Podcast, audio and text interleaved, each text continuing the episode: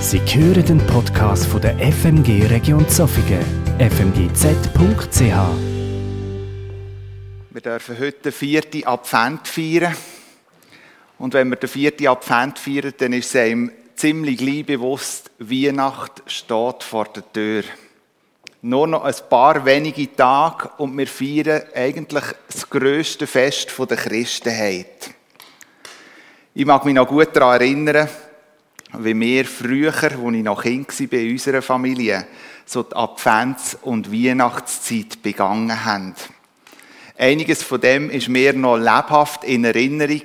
Und selbst heute, wenn so die Advents- und Weihnachtszeit kommt, ist das eine oder andere, wo aus der Kindheit irgendwo noch mitschwingt. Gewisse Traditionen, gewisse Brüche, die haben sich wie in meinem Leben weitergezogen selbst als ich erwachsen worden bin. Einiges von dem hat Bestand gehabt, wo in der Jugendzeit ich geprägt worden bin. Und dann habe ich geheiratet. Und was mir dann auch nicht so ganz bewusst war, wenn man heiratet, dann heiratet man eigentlich auch eine Weihnachtstradition mit. Weil auch die Familie, wo ich drin geheiratet habe, hat gewisse Traditionen gehabt. Und meine Frau ist ebenfalls von dem geprägt gewesen, aber nicht nur sie, sondern je länger ich in dieser Familie inne bin, desto mehr wird auch ich geprägt von dieser Weihnachtstradition. Gewisses, glaube ich, ist bewusst, anders auch eher unbewusst.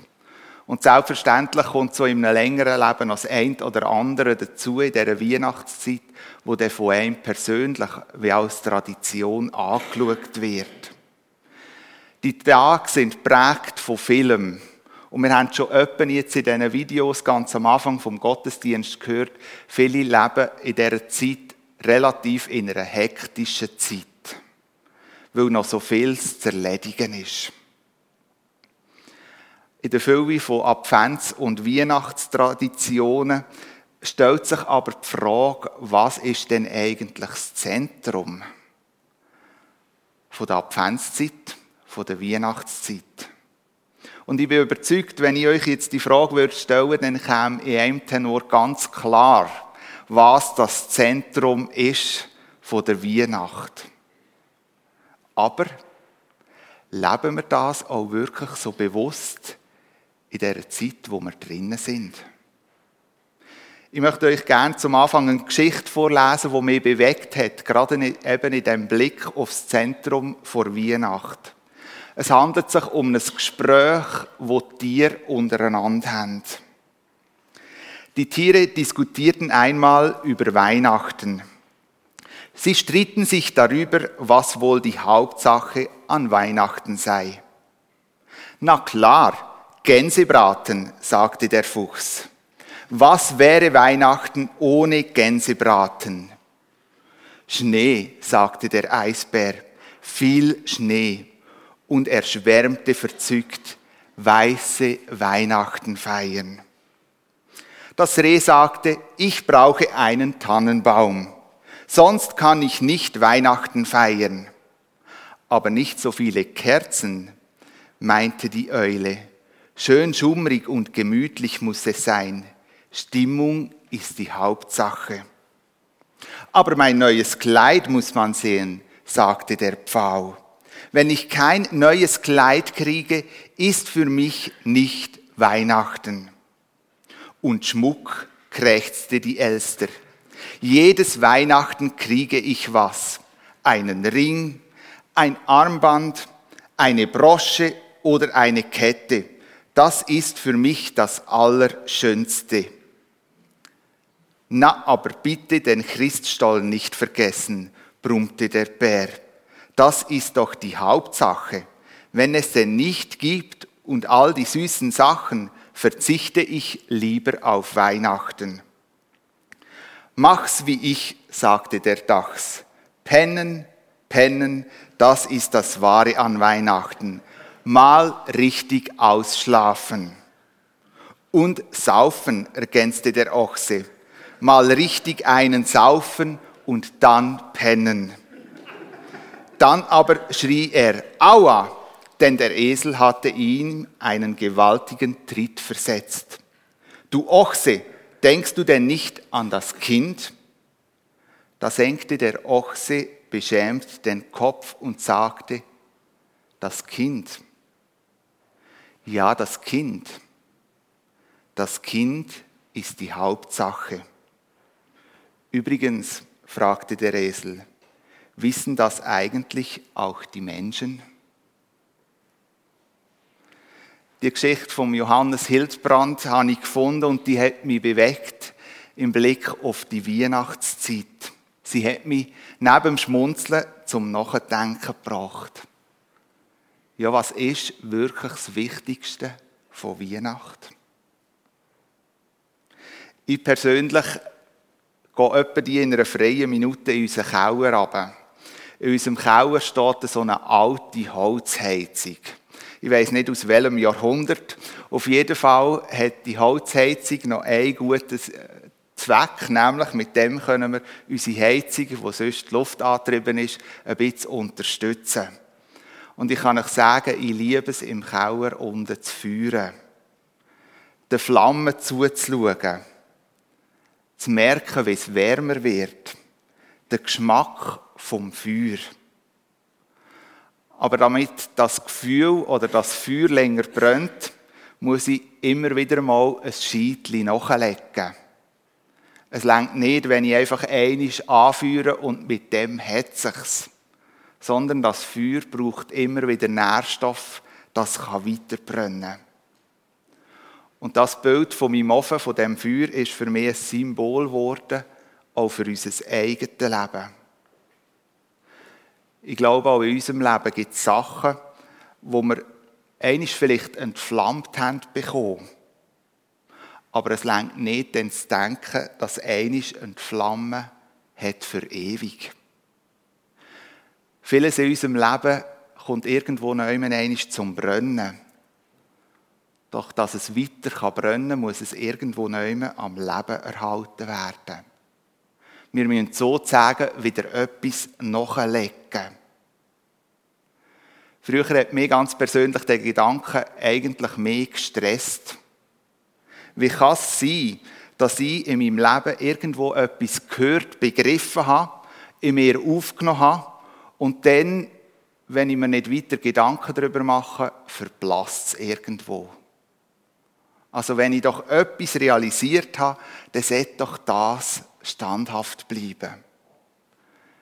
Mittlerweile bin ich irgendwo zur Überzeugung gekommen, dass in der Natur von uns Menschen liegt, dass wir immer wieder auch Gedanken, Sachen, die in uns haben anfangen brennen, müssen irgendwo am Leben erhalten. Und ich sehe da drin eine mega Möglichkeit, eine extrem große Chance, ein Thema auch immer wieder zu vertiefen oder noch zu tiefer kommen. Die wiederkehrende Weihnachtszeit, die Botschaft, dass Jesus auf die Welt gekommen ist, ist für mich prädestiniert, bildlich gesprochen, immer wieder einmal ein Scheitchen nachzulegen und uns bewusst zu machen, wieso dass wir Weihnachten feiern. Der Paul Minder hat schon in den letzten Wochen davon geredet und den Fokus eigentlich auf das ausgerichtet, was das Wichtigste ist an Weihnacht. Und ich möchte heute wie eben nochmal ein Scheitchen nachlegen möchte gemeinsam einen Bibeltext betrachten. Der Peter hat es schon angetönt. Deborah hat mir das vorweg genommen. Wir haben das erst später herausgefunden, dass sie einen gleichen Gedanken im Anfangsvideo wird sagen, wenn ich da in der Predigt mit euch gerne möchte vertiefen. Ich lese vor aus Jesaja 9, die Verse 1 bis 6. Das mal mute ich lauter Übersetzung zu. Jesaja 9, die Verse 1 bis 6. Das Volk, das im Finsteren wandelt, sieht ein großes Licht, und über denen, die da wohnen im finsteren Lande, scheint es hell. Du wächst lauten Jubel, du machst groß die Freude. Vor dir freut man sich, wie man sich freut in der Ernte, wie man, sie, wie man fröhlich ist, wenn man Beute austeilt denn du hast ihr drückendes Joch, die Jochstange auf ihrer Schulter und den Stecken ihres Treibers zerbrochen wie am Tag Midians. Denn jeder Stiefel, der ihm mit Gedröhn dahergeht und jeder Mantel durch Blut geschleift, wird verbrannt und vom Feuer verzehrt. Denn uns ist ein Kind geboren, ein Sohn ist uns gegeben und die Herrschaft ist auf seiner Schulter. Und er heißt Wunderrat, Gottheld, ewig Vater, Friedefürst. Auf dass seine Herrschaft groß werde und des Friedens kein Ende auf dem Thron Davids und in seinem Königreich. Dass er stärke und stütze durch Recht und Gerechtigkeit von nun an bis in Ewigkeit. Solches wird tun der Eifer des Herrn Zebaut. Soweit der Text, den ich gerne mit euch ein bisschen neuer möchte betrachten.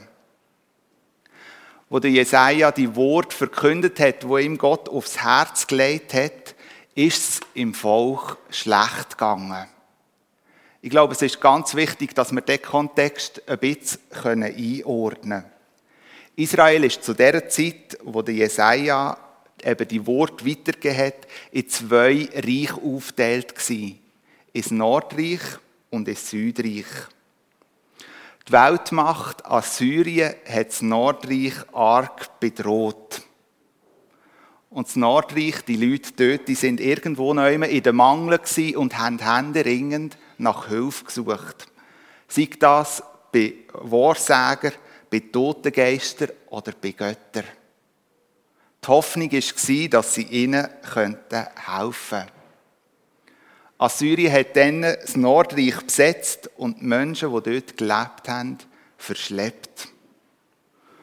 Und genau in diese Zeit hat Gott den Jesaja geschickt zu seinem Volk, um seinem Volk Gericht anzusagen.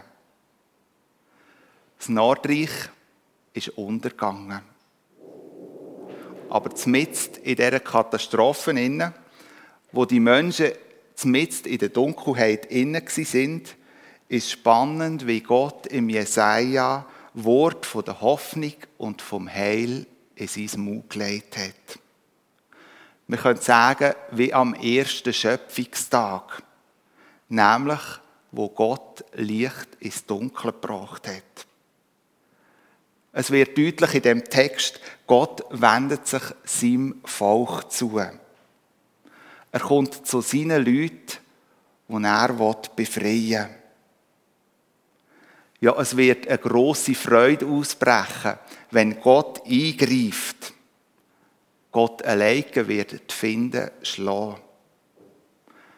Es geht so weit, dass jegliches Kriegsmaterial, sogar Stiefel und Mäntel, vernichtet werden. Der Krieg wird abgeschafft. Gott wendet sich in dem Schicksal, wo das Volk ist, mit der Geburt von einem Kind dem Volk entgegen. Ein Sohn wird geschickt, wo einisch wird ewig herrschen. Sein Reich, das wird deutlich, wird prägt von Frieden, von Recht und von Gerechtigkeit. All das geschieht, weil Gott um sein Volk bemüht ist. Er ist seinem Volk treu und liebevoll zugewendet. Deborah hat schon ganz kurz in ihrem Clip angetönt, dass es heute auch Menschen gibt, die sich vielleicht so ähnlich fühlen wie die Israeliten dazumal. Irgendwo neume in der Dunkelheit sitzend. Sei das, weil man die momentane Weltsituation anschaut. Sei das, wenn wir unsere Gesellschaft anschauen, wie sie sich entwickelt. Sei das aber auch, wenn man ins ganz persönliche Leben hineinschaut. Und irgendwo etwas von so einer Dunkelheit zu spüren bekommt, wo vielleicht die von den Israeliten gleicht. Und genau in dem Moment, wenn du dich in so einer Dunkelheit fühlst, darfst du die Wort vom Jesaja als Zusage und als Verheißung für dein Leben nehmen. Heute und jetzt. In dieser Zeit. Gott gibt dem Volk durch Jesaja wie eine Vorschau. Eine Vorschau, dass ein Sohn auf die Welt wird kommen. Im Vers 5 heißt es, denn uns ist ein Kind geboren, ein Sohn ist uns gegeben und die Herrschaft ist auf seiner Schulter. Und er heißt Wunderrat, Gott Held, ewig Vater, Friedefürst. Wir möchten miteinander die vier Ausdrücke ganz kurz betrachten, wo da der Jesaja erwähnt und so wie als Titel über den Sohn setzt, wo da auf die Welt kommt. Der Sohn, der auf die Welt kommt, wird Wunderrat genannt. Zwei Begriffe eigentlich in einem Wort zusammengefasst, wo wieder Messias soll beschreiben. Wenn man das Wort Wunder aus dem Hebräischen rausnimmt und schaut, was für eine Bedeutung das im Hebräischen heißt, dann kann es übersetzt heißen ins Deutsche wunderbar, unverständlich, ungewöhnliches Phänomen, übernatürlich, jenseits von jeglichem menschlichem Verstand. Brauchen wir so einen Wundertäter in unserem Leben, wie er hier beschrieben wird? Ich bin überzeugt, ja, wir brauchen so einen. Und ganz besonders in dieser aktuellen Zeit, wo wir drinnen sind. Jesus hat Wunder da, das lesen wir in den Evangelien. Er hat Menschen befreit. Er hat Menschen geheilt. Er hat Menschen wieder zum Leben auferweckt. Jesus tut Wunder dazu mal, aber er kann es auch heute noch tun. Und wenn er Wunder tut, dann habe ich manchmal den Eindruck, dann ist es so wie ein Fenster, das im Himmel aufgeht. Und das auch noch heute. Wir sehen dann oder erleben dann irgendwo noch immer Übernatürliches, wenn so Wunder geschehen. Und ich glaube, genau solche Wunder brauchen wir in dieser Zeit, wo wir drinnen stehen. Ich glaube aber auch, dass genau der Titel uns ermutigen will, mit all unseren Nöten, mit all unseren Schwierigkeiten, ganz bewusst zu dem Wunderrat zu gehen, bei ihm zu platzieren und zu erwarten, dass er auf übernatürliche Art auch dort eingreifen kann. Aber wenn Jesus da als Wunderbare angekündigt wird, dann glaube ich, geht es noch eine Dimension weiter. Bei Jesus erleben wir ein Weihnachts- und ein Osterwunder. Eine Jungfrauengeburt und ein Auferstehungswunder. Das heißt eigentlich ganz konkret, Gott kommt in menschlicher Form zu uns Menschen. Jesus zeigt sich als Wunder vom Himmel. Jesus kommt zu uns. Wir haben in einem Lied gehört, sein Name ist Immanuel. Immanuel bedeutet, Gott ist mit uns in diesen Zeiten, wo wir drinnen leben, wo wir Abstand halten müssen, wo sehr wahrscheinlich auch viele Leute einsam sind, ist das die gute Nachricht von Weihnachten. Und genau das Wunder brauchen wir, nämlich, dass Gott mit uns ist. Immanuel. Egal, wie wir dran sind oder wo wir dran sind.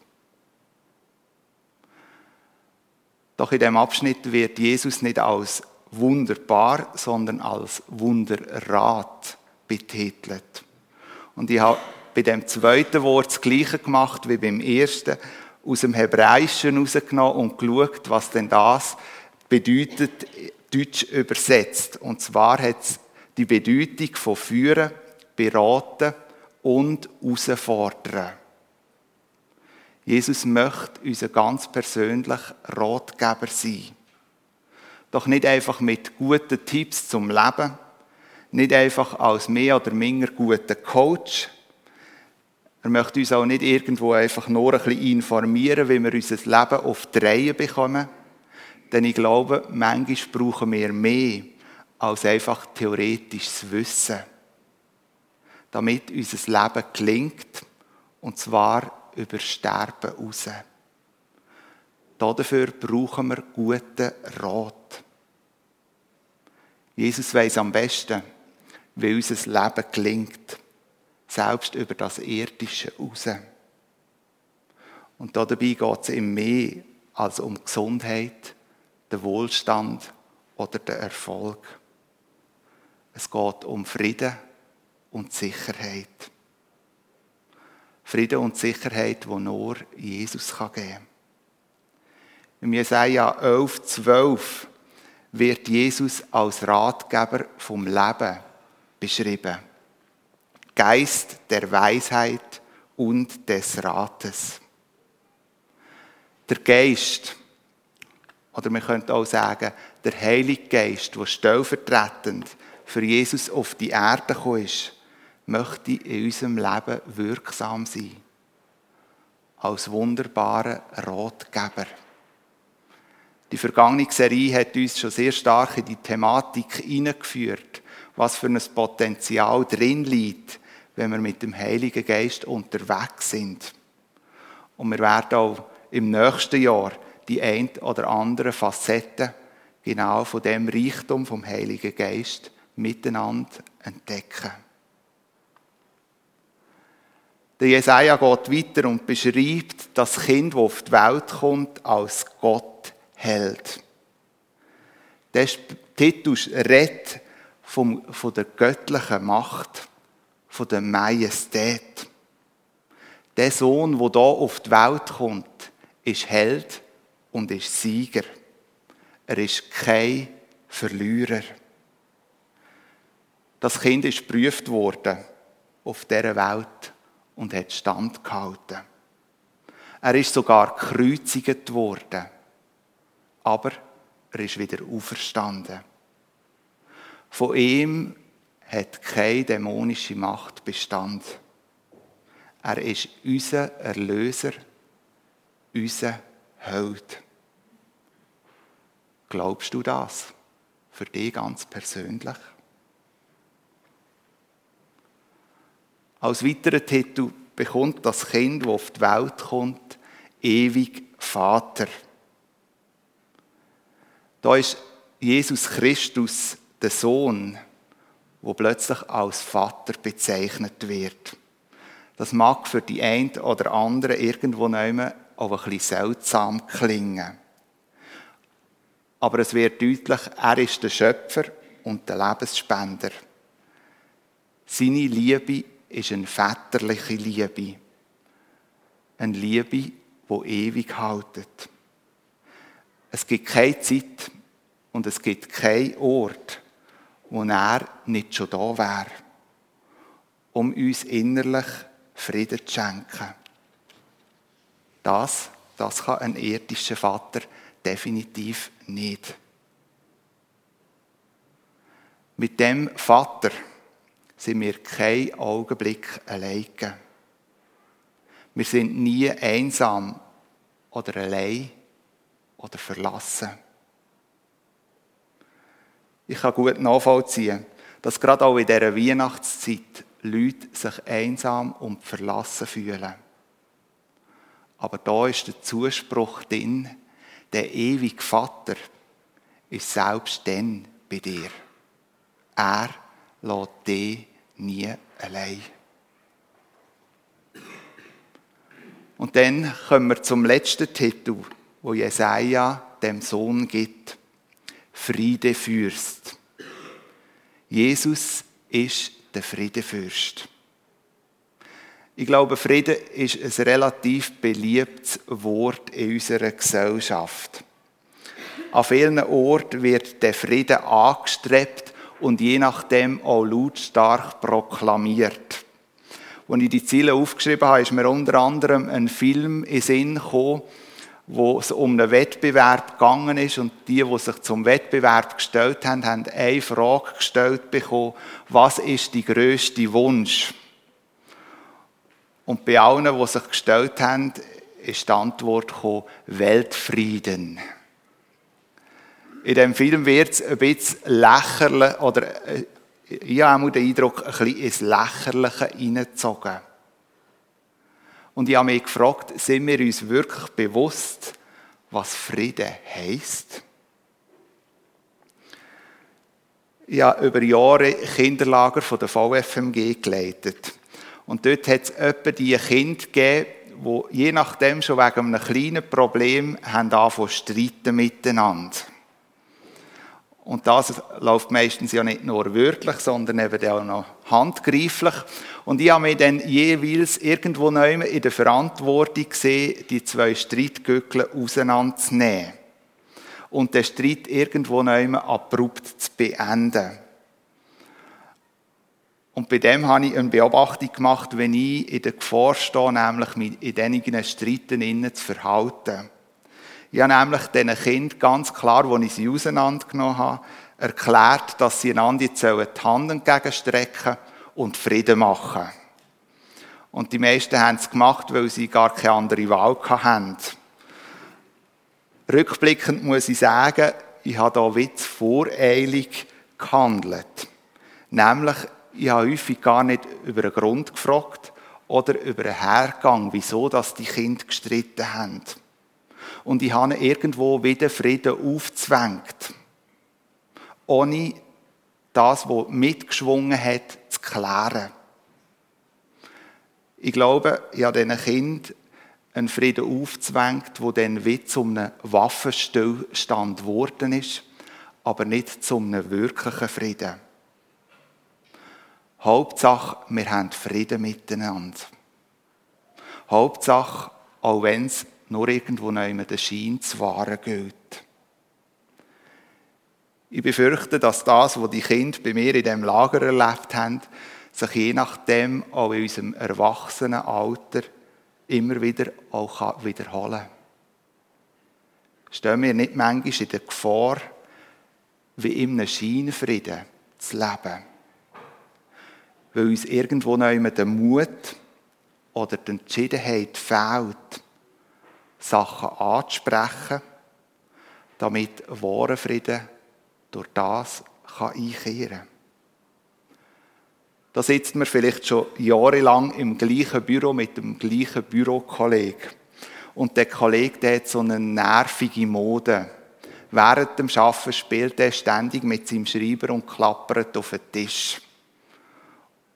Und man selber sitzt nebenzu und kann sich wegen dem nicht konzentrieren aber wir haben es noch nie angesprochen. Wir tun lieber im Friedenslieb schweigen. Da ist man vielleicht schon seit geraumer Zeit in einer Beziehung oder in einer Ehe. Und irgendwo beobachtet man, dass sich unangenehme Eigenschaften eingeschlichen haben, wo einem selber auch Löhne unzufrieden machen aber irgendwo fehlt die Entschiedenheit, das anzusprechen. Wir schicken uns halt jetzt einfach drin rein. Was bleibt uns sonst noch? Ich glaube, ich könnte noch häufig Beispiele mehr aufzählen, wo irgendwo so ein äußerlicher Frieden wie gewahrt wird, aber innerlich sieht es überhaupt nicht so aus wo so der Frieden gelebt wird, glaube ich, wird der Frieden billig gemacht. Wirklicher Frieden kostet etwas. Das wird deutlich auch an der Weihnachtsgeschichte. Der wahre Frieden hat Gott seinen Sohn gekostet. Wir können sagen, echter Frieden ist wie das Dach von einem Haus wo auf einem äh, soliden Fundament steht. Und das Fundament habe ich betitelt mit dem Begriff Gerechtigkeit. echten Frieden kann es nur dort geben, glaube ich, wo es zuvor Gerechtigkeit gibt. Jesus Christus ist der Friedenfürst, weil er der König der Gerechtigkeit ist. Das beschreibt der Jesaja auch im Vers 6, wo es heißt, auf dass seine Herrschaft groß werde und des Friedens kein Ende auf dem Thron Davids und in seinem Königreich, dass er stärke und stütze durch Recht und Gerechtigkeit von nun an bis in Ewigkeit. Jesus Christus hat Gerechtigkeit vorgelebt. Doch er hat die größte Ungerechtigkeit erfahren. Aber durch die Ungerechtigkeit, die er erfahren hat, ist Gerechtigkeit für uns Menschen gewachsen. Jesus Christus ist am Kreuz gestorben und mit dem hat er uns vor Gott gerecht gemacht. Seine Gerechtigkeit schenkt wahren Frieden. Wo in deinem Leben lebst du noch so wie in einem Scheinfrieden?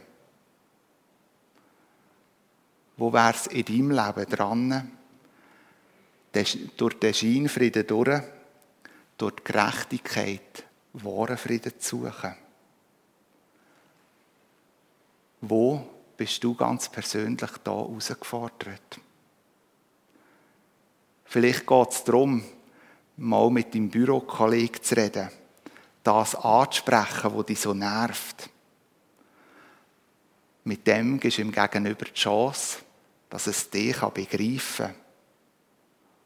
Die Möglichkeit, dass er sich dort auch verändern kann.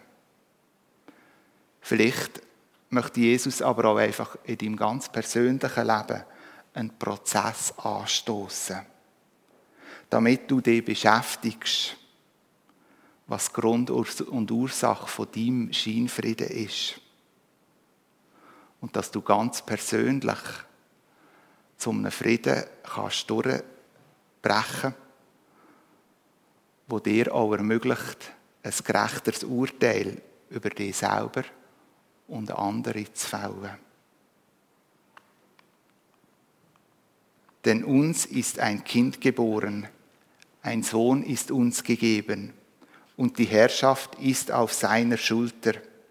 Und er heißt Wunderrat, Gottheld, ewig Vater, Friedefürst. Welches von diesen vier Begriffen, wo Jesus betitelt, hat heute Morgen in dein Leben hineingeredet? Ich wünsche mir von Herzen für dich, für uns alle, dass die Wort vom Jesaja in den Tag der Weihnachten Spuren hinterlassen. Amen.